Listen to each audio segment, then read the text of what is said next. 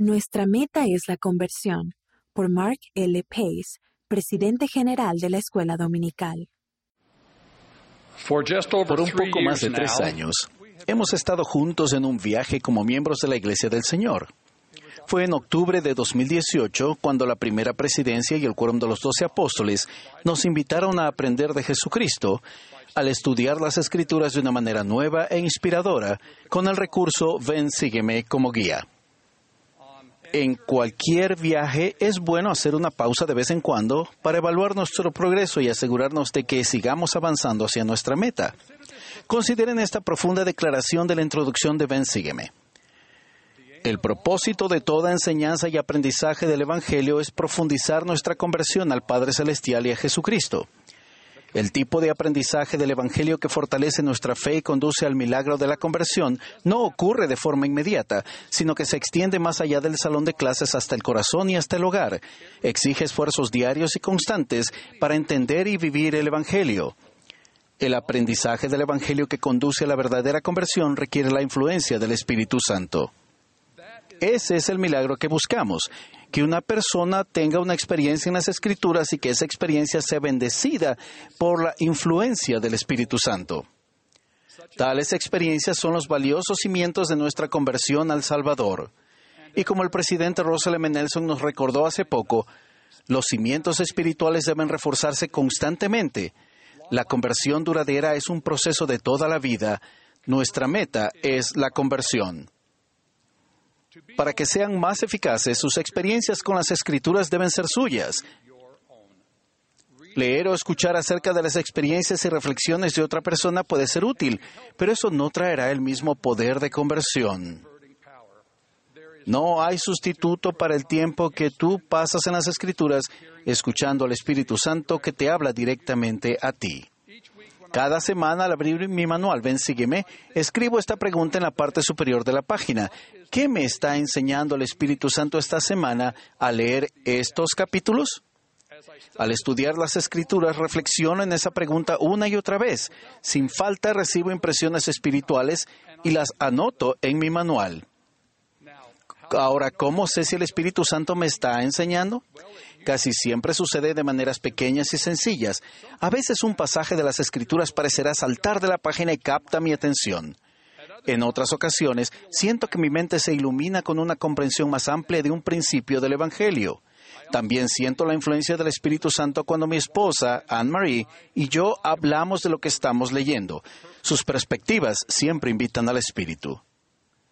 Este año estamos estudiando el Antiguo Testamento, una escritura sagrada que llena nuestras almas de luz. Al leer el Antiguo Testamento, siento que paso tiempo con guías de confianza, Adán, Eva, Enoch, Noé, Abraham y muchos otros. Esta semana, mientras estudiamos Éxodo capítulos 7 al 13, aprendemos cómo el Señor liberó a los hijos de Israel de siglos de cautiverio en Egipto. Leemos acerca de nueve plagas, nueve manifestaciones impresionantes del poder de Dios que no ablandaron el corazón del faraón. Entonces el Señor le dijo a su profeta Moisés sobre una décima plaga y cómo cada familia de Israel podía prepararse ante ella. Como parte de un ritual que llamaría la Pascua, los israelitas debían sacrificar un cordero macho, uno sin defecto. Después debían marcar los marcos de las puertas de sus casas con la sangre del cordero. El Señor prometió que todos los hogares que estuvieran marcados con la sangre serían protegidos de la terrible plaga que estaba por venir. Las escrituras relatan, y los hijos de Israel hicieron así como Jehová había mandado a Moisés. Hay algo, algo muy poderoso en esa sencilla declaración de obediencia. Debido a que los hijos de Israel siguieron el consejo de Moisés y actuaron con fe, fueron salvos de la plaga y con el tiempo fueron liberados de su cautiverio. Entonces, ¿qué me enseñó el Espíritu Santo en esos capítulos? Estos son algunos pensamientos que quiero destacar. El Señor obra por medio de su profeta para proteger y salvar a su pueblo. La fe y la humildad para seguir al profeta precedieron al milagro y protección y liberación. La sangre en el marco de la puerta es una señal externa de la fe interior en Jesucristo, el Cordero de Dios. Me impresiona el paralelismo entre la forma en que el Señor bendijo a su pueblo en este relato del Antiguo Testamento y la forma en que Él también bendice a su pueblo en la actualidad. Cuando el profeta viviente del Señor, el presidente Nelson, nos presentó Ven, sígueme como medio para estudiar las Escrituras, nos invitó a transformar nuestros hogares en santuarios de fe y centros de aprendizaje del Evangelio. Luego prometió cuatro bendiciones específicas. Primero, sus días de reposo serían una delicia. Dos, sus hijos estarán entusiasmados por aprender y vivir las enseñanzas del Salvador. Tres, la influencia del adversario en su vida y en su hogar disminuirá. Y cuatro, estos cambios en su familia serán notables y duraderos. Ahora bien, no tenemos ningún diario o registro de los que vivieron la Pascua con Moisés en Egipto.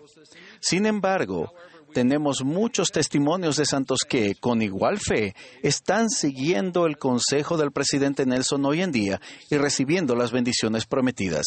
Aquí hay algunas de ellas. Una madre de familia joven dijo, Hablamos de Cristo y nos regocijamos en Cristo en nuestro hogar. Para mí, esa es la bendición más grande, que mis hijos puedan crecer con estas conversaciones del Evangelio en el hogar que los acerquen más al Salvador un hermano mayor, en su estudio de las Escrituras por medio de Ben Sígueme, dijo, un conducto lleno de luz divina que nos ayuda a ver la doctrina del Evangelio que es necesaria para nuestro bienestar espiritual. Una joven esposa describió las bendiciones en su matrimonio. He podido conocer el corazón de mi esposo más profundamente y he podido abrirle más mi corazón a medida que estudiamos juntos. Una madre de una familia numerosa notó cómo sus esfuerzos por enseñar a su familia cambiaron. Al mirar atrás, era como si estuviera tocando el piano con guantes de nieve puestos. Tocaba las notas, pero la melodía no era del todo correcta. Ahora yo tengo los guantes puestos y, aunque mi melodía aún no es perfecta, escucho la diferencia. Ven, sígueme, me ha cambiado mi visión, capacidad enfoque y propósito. Un joven esposo dijo, mis prioridades más importantes en el hogar se han vuelto más claras desde que he hecho que Ven Sígueme sea parte regular de mis mañanas. Estudiar me lleva a pensar más en las cosas que más me importan, como el templo, mi relación con mi esposa y mi llamamiento. Estoy agradecido de que mi hogar sea un santuario donde Dios esté en primer lugar.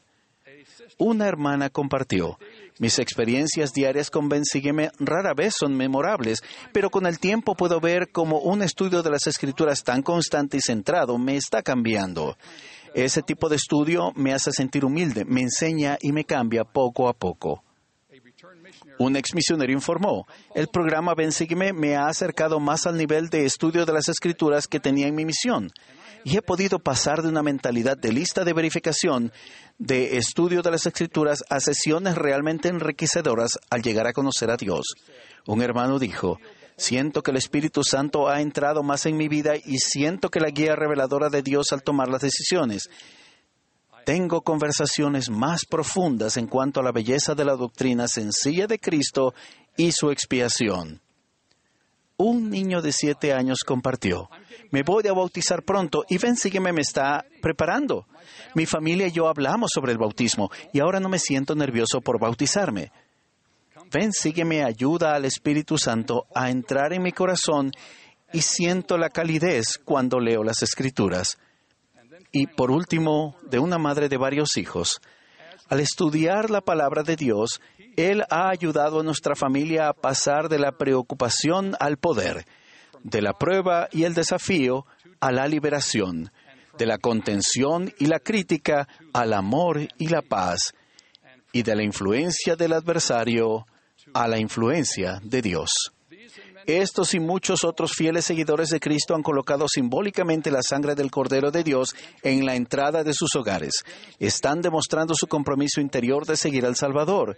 Su fe precede al milagro es el milagro de que una persona tenga una experiencia en las Escrituras y esa experiencia sea bendecida por la influencia del Espíritu Santo. Cuando estudiamos las Escrituras, no hay hambre espiritual en la tierra, como dijo Nefi. Quienes, escucharan, quienes escucharan la palabra de Dios y se aferraran a ella, no perecerían jamás, ni los vencerían las tentaciones ni los ardientes dardos del adversario para cegarlos y llevarlos hasta la destrucción. En la antigüedad, Cuando los hijos de Israel siguieron la guía del Señor dada por medio del profeta Moisés, fueron bendecidos con seguridad y libertad. En la actualidad, al seguir la guía del Señor dada por medio de nuestro profeta viviente, el presidente Nelson, somos igualmente bendecidos con conversión en el corazón y protección en nuestro hogar. Testifico que Jesucristo vive. Esta es su iglesia restaurada sobre la tierra mediante el profeta José Smith. El presidente Russell M. Nelson es el profeta del Señor en la actualidad. Lo amo y lo sostengo. En el nombre de Jesucristo. Amén.